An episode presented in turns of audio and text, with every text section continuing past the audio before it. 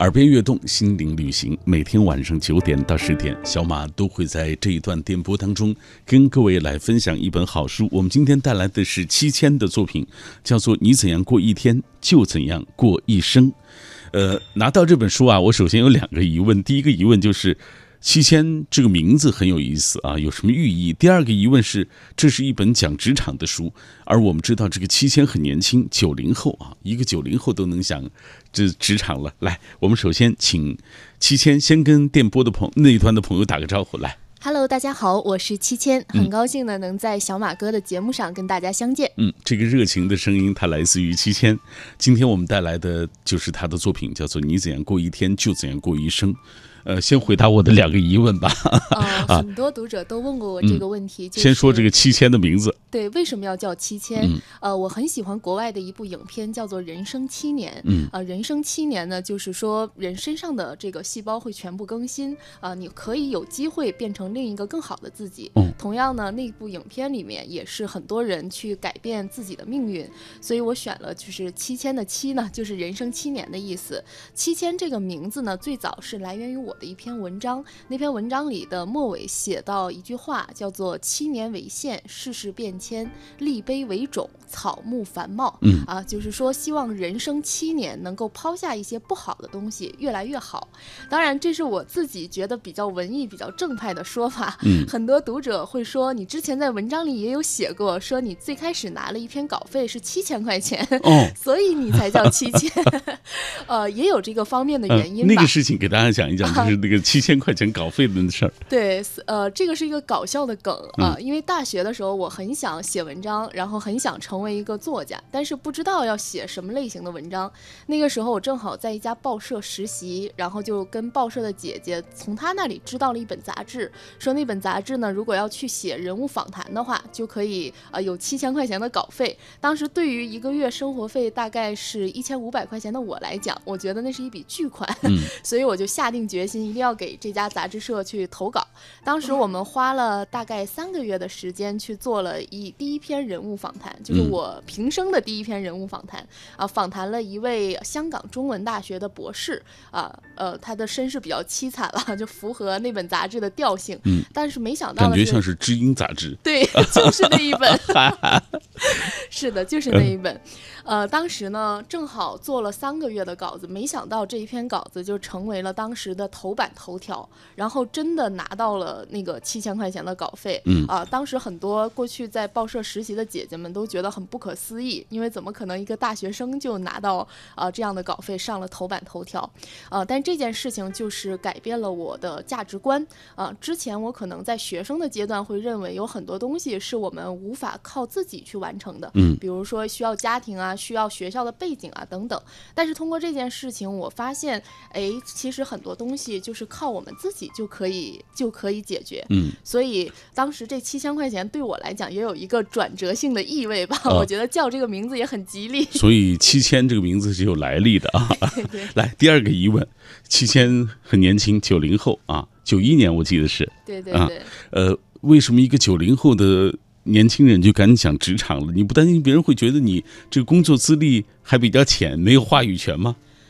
对，呃，之前应该也，我也害怕我的读者就是会有这样的顾虑吧。但是后来呢，我们去做职业咨询的时候，发现有很多，比如说年龄三十五岁，甚至到三十九岁这个阶段的，也有很多的人来找我做咨询啊。其实我觉得，呃，可能是我和那些工作十几年甚至更长时间的人讲职场的方向不太一样吧。嗯。可能他们会更侧重于讲职场上的一些呃具体的技能啊，或者是对一些后。黑学的理论，嗯但是我讲职场呢，我只讲作为年轻人看待这个社会的一个眼光。可能我写职场的这个文章也比较偶然，跟我的经历也有关系。嗯，呃，我当时来北京的时候是毕业的时候过来的，然后那个时候呢，我也拿到了很多外企的这个 offer，呃，但是当时并没有选择他们。我发现了一个很奇妙的事情，嗯，就是那个时候老师也好，家长也好，他们嘴里的一个好的工作，等我实际深入到其中。工的时候，我发现，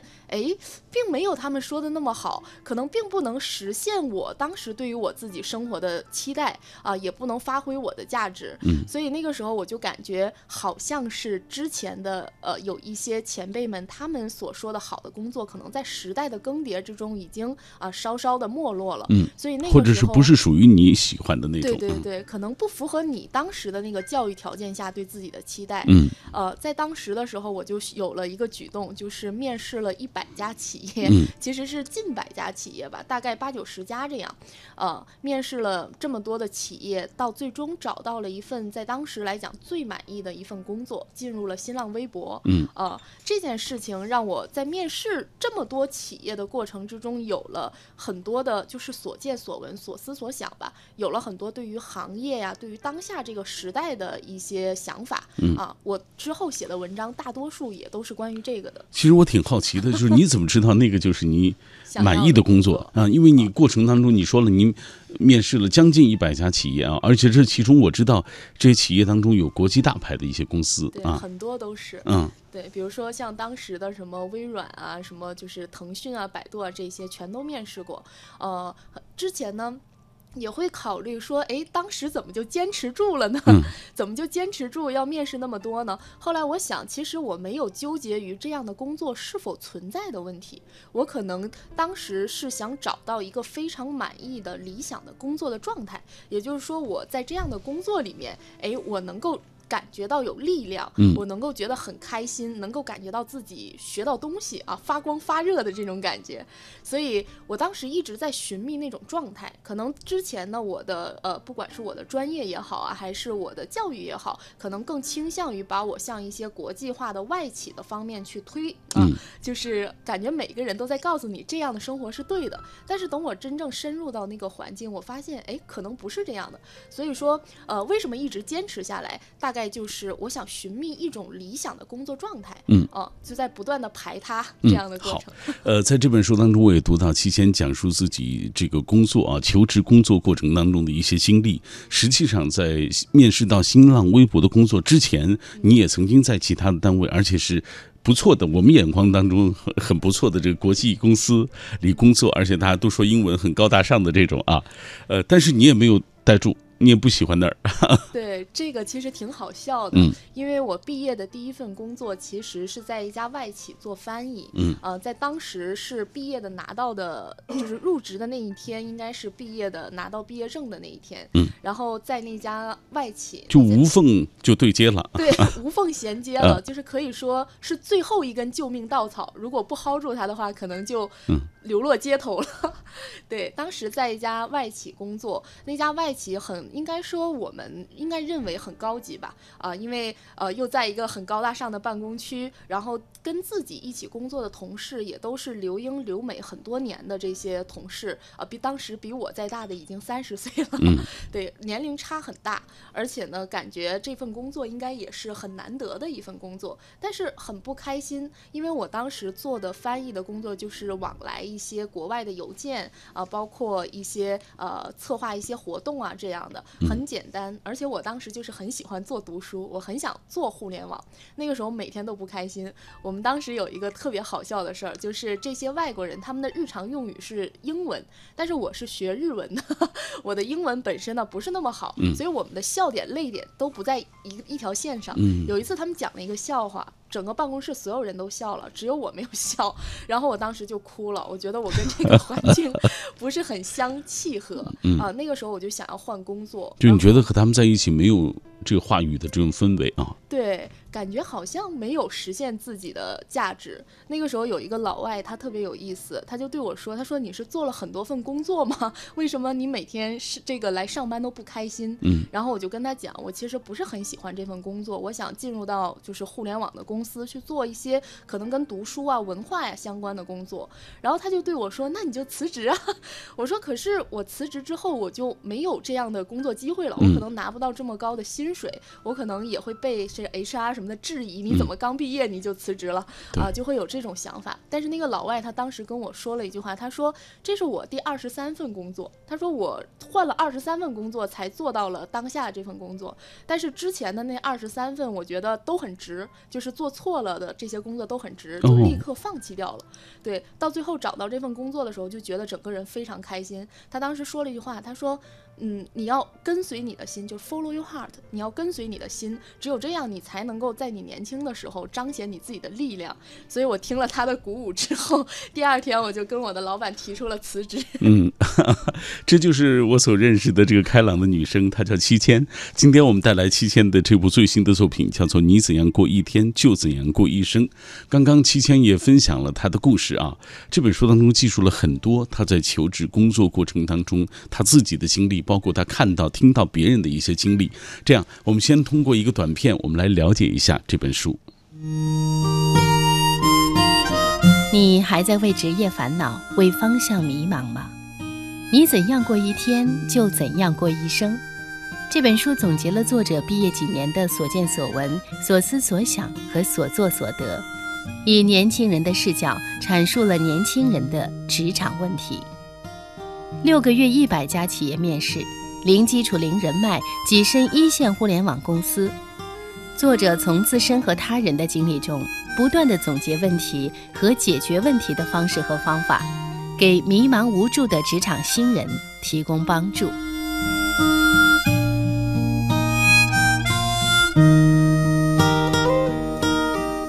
刚才听到七千说到自己啊，就是面试了一百家企业，一定要找到自己所满意的那份工作。七千，从你的这个经历当中，你给大家讲一讲啊，呃，总结几点，就是说衡量一个满意的工作、好工作，它这个标准到底是什么？比如说，有些人觉得会是收入啊，薪资水平，还有人会觉得融洽的氛围会让自己特别舒服啊。你觉得是什么？呃，我觉得理想的工作一定要具备一个条件，就是它不能做单选题。嗯，呃。很多人呢会问我，他说，呃，比如说我是要选一个跟梦想相关但是薪资很低的工作，还是要选一个跟梦想无关但是薪资很高的工作？呃，我认为这两个都不是理想的工作。嗯理想的工作一定是不管他的薪资，还是说他的工作内容，都是你自己非常满意的。那可能很多人就会存在这样的顾虑，就是我怎么样能找到这样的工作？有这样的工作吗？嗯但是我通过面试这么多家的企业，通过不断的去摸索这个行业和分工的过程，我觉得是完全可以找到的。嗯所以我觉得理想的工作第一点呢，就是他你一定要对他啊没有任何的一种取舍感。啊，这个感觉非常的重要。也就是说，我们衡量理想工作的一个核心，应该是我们能够从这样的工作里获得力量，而不是需要呃，比如说付出很多呀，或者牺牲很多呀，有这种自我感伤的这种情怀的感觉。嗯，好，我们接下来讲一讲，就透过你的观察，你看到的年轻人在求职的过程当中，或者是初入职场的过程当中，他们的那个心态坑都有哪些嗯、对，因为这个都是我踩过的坑。啊啊？是吧？所以这本书我看到，我看来看去，我就说这就是你曾经犯过的错，走过的路啊。对，踩过的坑。啊对，呃，我觉得年轻人初入职场的时候，首先会面临的一个问题吧，应该是野心和能力的问题。嗯，也就是说，我们可能一开始总是想要很高的薪资，因为确实在北京也好啊，在上海也好，这样的大城市里面，啊、可能他的生活压力很大。嗯，所以说最开始的时候呢，应该就是野心和能力的问题。我们都觉得自己很优秀，我们应该拿到更高的薪资，但是可能恰恰忽略掉了啊，我们如何能够正确的向他人展现自己的优秀，以及给自己一个适应环境的时间啊。第一点就是野心和这个实际的能力的一个心态坑啊。针对这个，其实我们是应该之前先跟前辈们去了解一下，了解一下这个行业这个岗位它的薪资水平在多少，它未来的一个发展方向是什么样子的。那有这样的这么一个前期的一个准备的话，我们就呃可能会。呃没有那么明确的，就是让自己啊走入到一个觉得怀才不遇啊、自我焦虑的这么一个心态里。嗯然后第二个呢，我觉得呃比较常见的一个心态坑呢，可能就是在适应期的时候选择放弃。哦，哦适应期的时候选择放弃，对，很多人坚持不下去了。嗯对，比如说，可能在一份工作，他自己之前呢也是很喜欢的，选择了这份工作，但是非常快速就辞职了啊，非常盲目的就辞职了，可能只是在适应期的这个阶段啊没有适应，然后呢就强迫自己说我可能不适合这份工作啊，这样的话呢，其实也是很不。很不利于自身的去职业的规划和发展，嗯啊这也是我踩过的坑，因为我刚才刚提到，我好像一个月就从一个外企辞职。好吧，呃，他的这个经历啊，都是写到了这样的一本书当中，和大家一起来分享。还有一种情况，我我经常会看到，就是说很多人会有这样的情况，就是呃，比如说前人或者前辈、家里人说哪一份工作不适合他，他就不做了。就是你会你你有没有这种情况？就是说，呃，这当他真正有可能去做的时候，他有可能他会觉得，哎，这个工作并不像别人所说的那样。对，其实这个有点像我之前在书里写的，就是打破职业的偏见。嗯，呃，我之前呢会有这个状况，就是很多家里人觉得很好的工作，可能你实际深入之后发现，哎，不是那么好，啊，会有这种现象，理想跟现实之间的落差。嗯还有呃，我的之前的一些读者，他也会对我讲，他说他的父母可能不想让他从事什么样的工作，然后他就不会去选择这样的工作。其实这样呢，都是对人本身的一种浪费，因为很多的时代的迭不断的迭代嘛，嗯很多的岗位可能都在会有它自己新的衍生。比如说当下的北京，它肯定会衍生出很多职位是我们之前在学校里接触不到的。嗯对，所以打破职业的偏见很重要。也就是说，每一个人他在求职的过程里面，其实我们不应该去寻觅一个世俗眼里的好工作，而是要去寻觅那些哎新产生出来的、很有激情的、很适合我们的，但是我们并不知道的岗位、嗯啊。我们应该着重于这个点，这样的话才能够紧跟时代。嗯，好。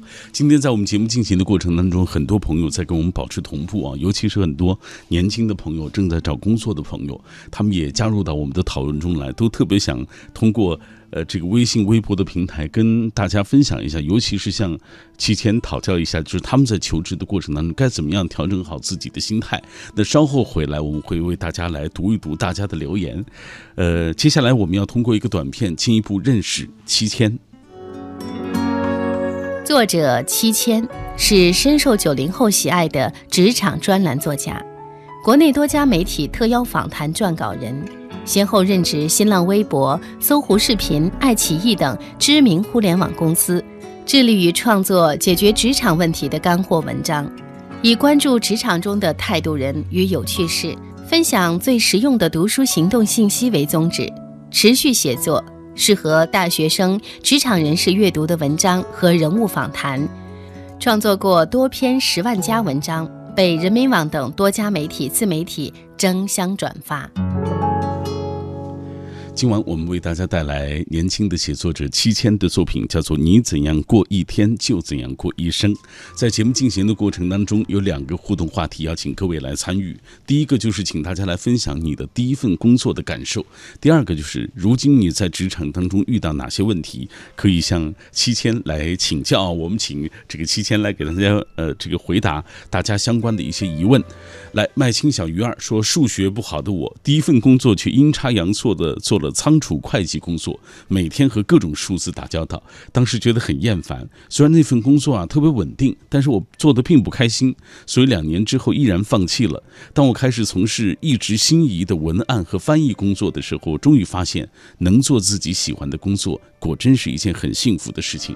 你看，他通过两年的时间，发现他不喜欢这个仓储会计，还是更坚定自己喜欢这个文案和翻译的工作，而且做起来得心应手。我觉得这就是很快乐的事情。是的，嗯每个人如果能做自己非常擅长的事情，都会感觉到非常的充实。嗯下面这段是 F Y 九零啊，是一个九零年的朋友。他说，第一份工作是税审工作，到现在已经干了五年了，几年不断考证都没成功，去年差两分，真的是击溃我心底最深处的耐心了。今年我把书合上，决定不考了。我挺喜欢广播的，呃，我想尊重心底的声音，尝试一下转型。啊，他说这个之前也读过小马哥写的这个《最好的时光》啊，读了以后给我很大的力量啊。虽然大环境不尽相同，但是我也想试一下。我不知道他说的是不是这个？他说他很喜欢广播，是不是意思是他想转型做广播？其实做广播本身也不容易啊。他说大家也是要想清楚，而且这个过程当中你要。这个学习的内容还很多，因为广播它毕竟有一点专业性。比如说，你要真的成了这个播音员、主持人这个工作，可能你要考相关的，比如一级甲等，像中央台这种级别的啊，或者地方台，你最起码要考到一级乙等这个普通话的水平资质，这个本身也不是一件容易的事情。所以大家做出一个选择，我还是觉得要慎重一点。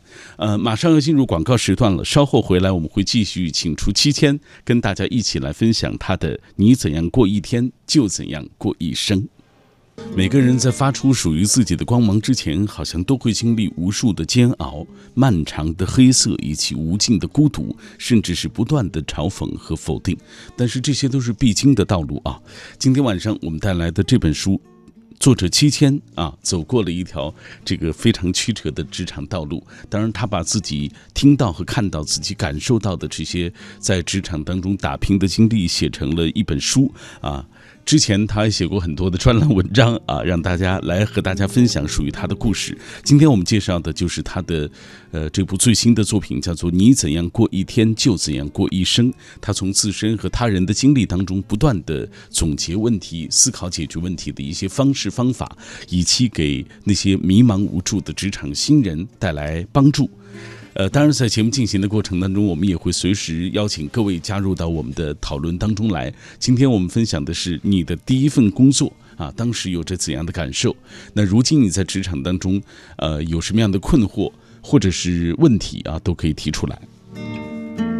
来，期间我们接下来看看大家的留言。秋日廊桥啊，他说我的第一份工作是一九八四年啊，看这是这是一位阿姨是吧？他说一九八四年在工厂。做这个车间学徒，接触的是冲床啊，需要的是专注和认真。听你们聊的热闹，我也数了数下岗之后我从事过多少工作。艺术才知道十六种啊，那么多种工作，包括自营的、国营的、政府机构的、外企的、个体的，呃，这个婴幼儿这个服务的等等啊，有的是为了锻炼自己，有的是为了展示自己，有的就是为了体现个人价值，直到最终退休啊。想一想这一生走过的路，还是觉得蛮精彩的，不容易啊。对对对，十六份工作。对，尤其是他是下岗之后啊，应该说那个是心理的调试啊，找到新的工作，然后努力干好新的工作，那个心理调试其实是不容易的。这一生活的值了。嗯，好，呃，来下面后兰啊，这也是一位阿姨，她说今天晚上这个主题啊，这本书特别及时。对应届毕业生非常有价值。他说：“我的第一份工作几十年前了，当孩子王，就幼儿园的保育员，当时叫啊。”他说：“后来转到一间塑料厂当生产工人啊，直到后来退休啊。我们那个时候还算相对平稳的，现在的孩子们压力更大了。”他觉得，其实每个时代的压力都不小啊。呃，袁家麒麟说，刚毕业的时候是在一家电子厂工作，那儿的老师傅欺负我们这些学生娃，我坚持两个月就辞职了。呃，我们再来看下面的这份工作啊，这是恋上寂寞。他说，第一份工作是打胶水啊，大概也是车间的工作，这份工作做了一个月就辞职了。在如今的职这个职场当中，我体会到工作的艰辛，还有自己每走一步所付出的这种困难。他说：“呃，这个生活中啊，人际关系不可少，呃，也要有自己在行的一个本领。就是说，你除了人际关系之外，你最重要还是要有自己擅长的东西啊。”呃，他说：“这个说实话啊，他说我特别想问七千，你性格内向吗？初入社会的时候你胆怯吗？”他说：“因为我就是一个性格很内向的人。”呃，这个问题其实我性格不内向，一听就知道不内向。对啊。就听你笑了。对，其实我性格不是很内向，但是我会有表达上的怯懦。这种怯懦是来自于我可能并不了解，呃，这个工作是什么样子的。我记得我在最开始啊去与人交往或者面试的时候，会经常有这样的问题，就是呃强装镇定哈，强装强势，要装成一个大人的模样，因为你完全不知道这个岗位是做什么的，所以你就会有这种啊一定要假装的这种心态。其实从我工作这么长时，时间来看，其实应届生一旦假装他自己的这个很懂的感觉，其实工作几年的人就能看穿啊。所以我觉得我当时的那个做法就很很可笑，应该说，但是还是大胆的去做了。可能最开始你对一两个人的时候你是很胆怯的，甚至可能别人对你的评价可能也是负面的。但是你坚持跟别人去社交，可能到五六个人的时候就会好很多，到十个人的时候就完全自如了。嗯，还有一个朋友在微信的平台当中提出了一个问题，他说：“我总是想融入到这个老员工的圈子里去啊，尤其是办公室里那些大姐姐们啊，她们都有孩子了啊，每天聊的都是孩子的话题啊，在办公室里，他说我也特别想融入他们的那个环境，因为我刚开始工作，我觉得如果没有好的那个跟他们。”就是关系好一点啊，这个人际关系能好一点的话，我这个职场当中可能走的会比较辛苦。如果能跟他们关系好一点，走得近一点，他们可能会给我很多的帮助。但是我发现我融入了半天也没融进去。呃，还有就是他们有的学历比我好啊，有的可能条件比我好，我就算是那个丑小鸭一样的。我特别想问七千，我这样的心理，就是想融入别人圈子的这个心理，难道？不是正常的一种心理吗？然后我怎么就不能够和他们融的融融为一体？嗯，其实想和。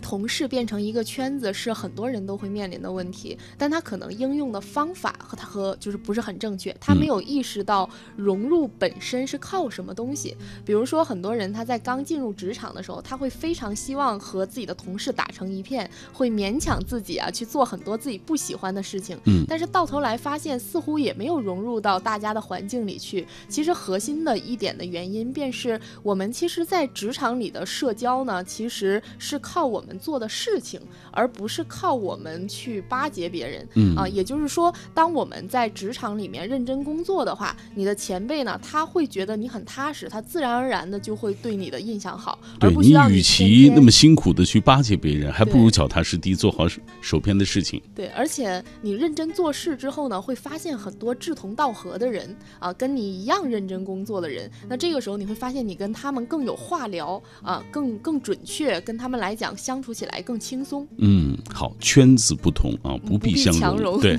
来，我们看下面这位苏北草根新闻，他说，从学校毕业之后的第一份工作是在一家国营店里做仓管，一干就是五六年的时间。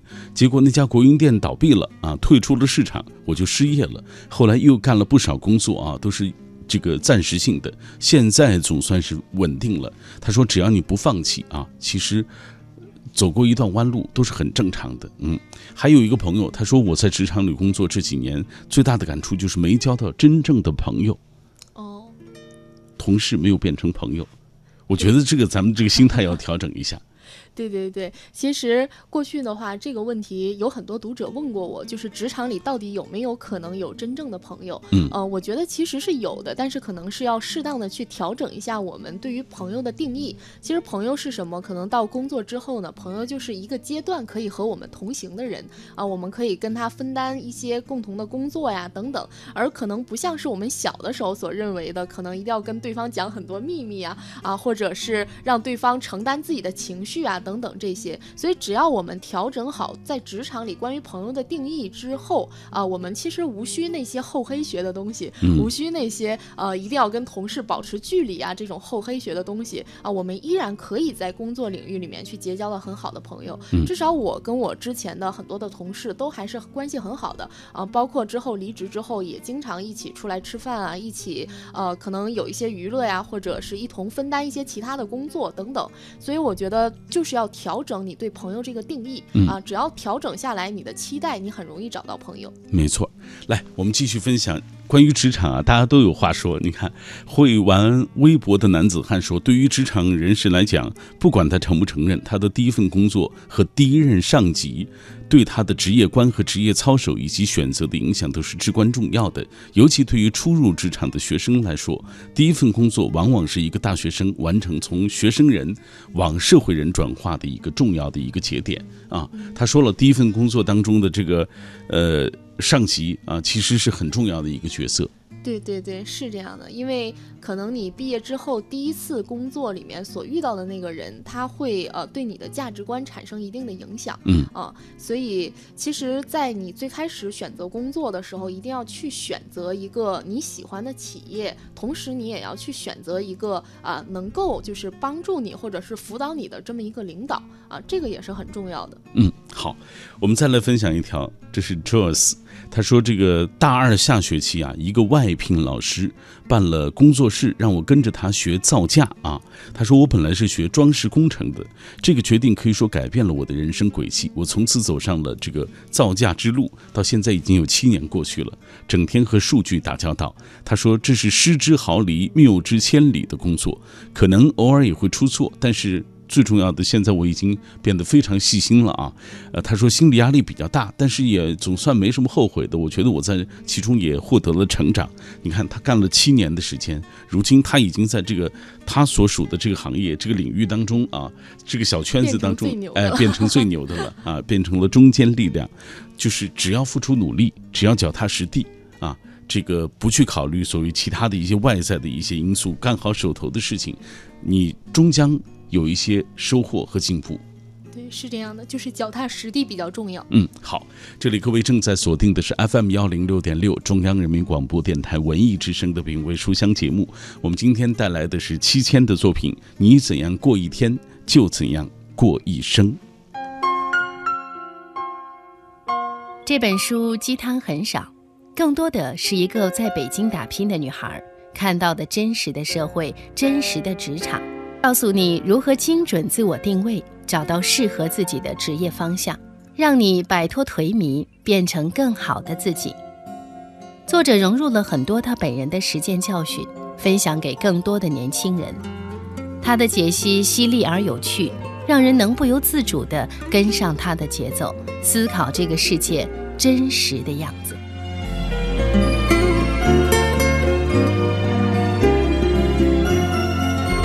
关于职场当中啊，很多年轻人都会有困惑啊。我们今天也是结合着书里的内容，结合着大家的留言，给大家来分享一下。这位叫栏目的夏，他说正在找第一份工作，我大四很迷茫，他就想问一问，呃，就是进入职场的这个学生该如何来确定自己的所谓这个职业目标？嗯，来，齐倩。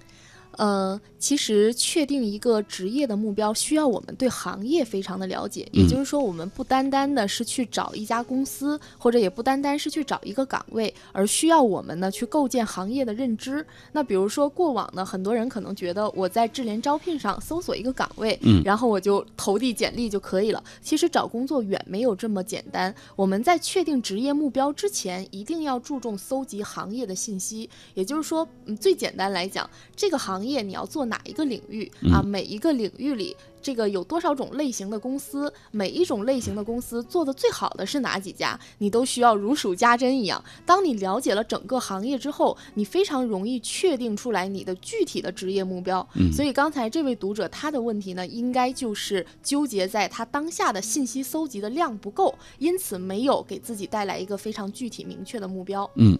不知道栏目的下这位朋友是不是能够这个是不是听到这一期节目啊？然后呃，希望七千的分享能够对你有触动、有思考。那七千，你觉得这个健康的职场心态到底应该怎么样啊？因为现在很多的这个求职者都会有一种所谓功利的心态啊。呃，你怎么看待这样的一种一种心态？呃，就是。给多少钱干多少活？对对对，是啊。哦，其实我觉得工作呃应该是为自己去做的。这个呢是在我今年年初的时候，我曾经采访了那个《金融时报》的总裁张岩老师。呃，当时对张岩老师他说他在媒体的行业里做了二十年的时间，在这个二十年的时间里，他看到了媒体整体的这种兴衰的更替。然后他说呢，其实很多技能，你只要掌控了这项技能的核心，不管外在的时代如何变化，它其实都只是。工具项的变化，比如说写作，可能你掌控了写作的技能，即便互联网时代到来，那你也可能，你也只是变换你写作的方式，去研究你的读者呀，研究你的大数据啊，去写出更好的文章。但是写作这个技能的本身啊，其实它的这个精髓是没有改变的。嗯，所以。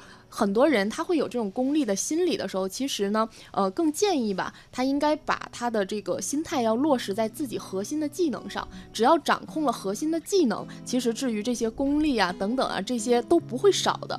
对，所以呃，这个应该也应了我之前采访那个凤凰科技的主编施北辰老师啊，他所说的一句话，他说只要掌控核心的技能，不放弃核心技能的打磨，年轻人多换几份工作没有问题，甚至说你也不惧惧怕在时代的发展变化之中被淘汰。嗯，真好。来，我们继续看呆呆的虎妞说，刚毕业的第一份工作是在区体委的食堂上班，早上四点钟就起床，特别是大冬天特别辛苦。通过自己的努力，提升到了管理工作，做了三年，然后一边上班一边读书，再后来提升去了市体委当了这个老师啊。他这个过程说实话啊，有一点艰辛，但是总算坚持下来了，收获也越来越多。阿磊他说，第一份工作就是现在所从事的服装工作啊，每天他说已经做了十年了，每天从早八点到晚上十一点，说实话挺累的啊。这个服装相关的一些工作，那肯定是很辛苦啊。呃，当然我们不知道具体他是做哪个具体的行业啊，但是不管怎么说，我觉得坚持了十年，每天都是这样的，应该这个付出，说实话，这个量是足够了啊。很辛苦啊！但愿你的回报也能够有这样的相应的一些回报。那今天我们在节目当中和大家一起来分享的这本书是来自于七千的《你怎样过一天就怎样过一生》。七千，接下来我们要回到这个书名。呃，有人问这个书名是不是有点太绝对了？你怎么看？哲学，其实这个书名呢，出自李宗盛老师的一首诗啊，一首歌，应该说啊，就是你怎样过一天，就怎样过一生。其实很多时候我们会忽视我们每一天的时间，其实每一天的时间就决定了我们的人生是怎样度过的。可能有的时候我们觉得这一天我们懒一点啊，我们呃。堕落一点没有关系，但是很可能我们在相当长的一段时间都维持这种状态。嗯，所以当时取这个书名的时候，我是很喜欢的啊。喜欢的一个核心的原因，就是因为它强调了人要活在当下，要注重细节。所以呃，我当时也希望这个书的书名能够帮助到更多的呃读者朋友意识到，他们所有的问题必须都要在当下去解决。只有解决了当下的问题，才能够解决职业长久的问题。嗯，解决当下的问题。走好现在的每一步，对，脚踏实地啊，这才是最为重要的。来，梦影人生说，出来工作几年了，换了几份工作，这几份工作做下来，给我的一个总结就是，不管做什么，你都得坚持住；不管做什么，你都得吃苦啊，下功夫，这样才能够做得精通啊，做得相对出色一点，做得会比别人更长久一些啊。这是大家的分享，呃，也这个感谢各位。呃，今天晚上和我们一起来分享这个，呃，七千啊，通过这样的一本书啊，我们所衍生出的话题就是说到大家的第一份工作，以及说到职场当中的一些困惑等等。谢谢七千做客我们的节目，感谢听众朋友收听今晚的品味书香。